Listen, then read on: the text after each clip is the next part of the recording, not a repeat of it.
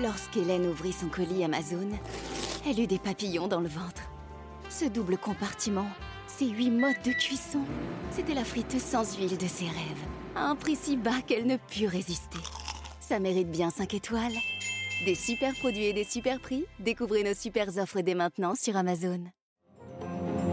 Radio Classique, l'édito politique avec le Figaro. Voilà, nous sommes avec Hubert Védrine, qui, vous le savez, a été ministre des Affaires étrangères de Lionel Jospin et secrétaire général de l'Élysée de François Mitterrand. Le cycle ouvert le 10 mai 80 n'est pas refermé, dit solennellement François Hollande dans Le Parisien, mais dans le même journal.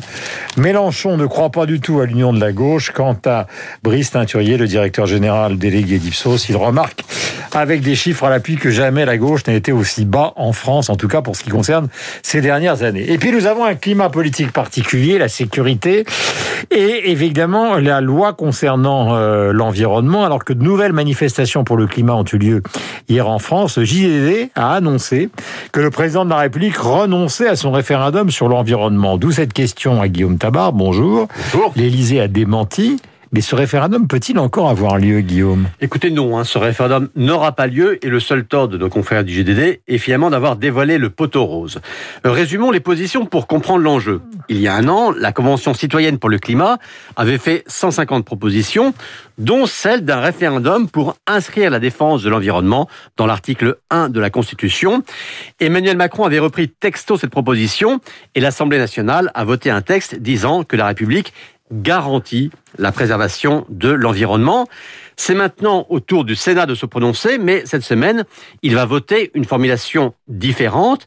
La France, dira-t-il, préserve l'environnement et agit contre le dérèglement climatique.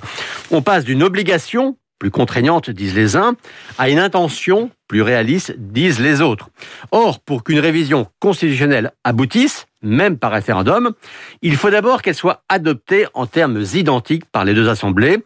Ce n'est pas le cas et comme personne ne veut bouger, eh bien, le compromis n'aura pas lieu, donc le référendum n'aura pas lieu. Qui porte la responsabilité du blocage? Bah, Écoutez, le, la majorité dira que c'est la faute du, euh, du Sénat. Nous, on voulait s'engager comme la Convention le demandait, mais la droite conservatrice nous empêche de le faire. Nous en prenons acte. Ça, ce sera le discours officiel. Discours officiel, mais disons-le, un peu facile. Car la position du Sénat, elle est connue depuis le début. Donc si Emmanuel Macron voulait vraiment ce référendum, il aurait au moins cherché les conditions d'un compromis, quitte à constater ensuite qu'il n'aboutissait pas. L'argument invoqué est que le président respecte la formulation voulue par la Convention. Mais il y a quelques semaines, ça n'avait quand même pas empêché de dire publiquement ce n'est pas parce que 150 personnes écrivent un truc que c'est la Bible.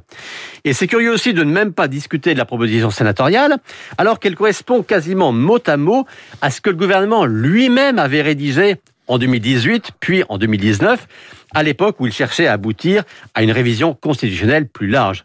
Donc vous le voyez, c'est un peu comme si, au fond, Emmanuel Macron ne voulait pas de ce référendum et cherchait le moyen de s'en sortir. Pourquoi le président voudrait-il que ce référendum n'aboutisse pas? Bien parce qu'il entre dans une allée électorale, que le temps lui est compté et qu'un référendum, même sur un sujet a priori populaire, c'est toujours risqué. Et puis n'oublions pas son obsession du moment, cornériser, ringardiser la droite institutionnelle.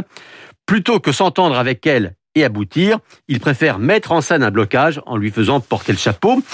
Cette stratégie est quand même un peu hasardeuse car il aura plutôt besoin de convaincre de sa bonne foi l'électorat écologiste et pour l'instant c'est très loin d'être gagné. Il est 8h15 minutes. Merci Guillaume. Nous sommes avec Hubert Védrine en direct. Inutile de vous rappeler qu'il a été ministre des Affaires étrangères et donc secrétaire général de l'Élysée de François Mitterrand.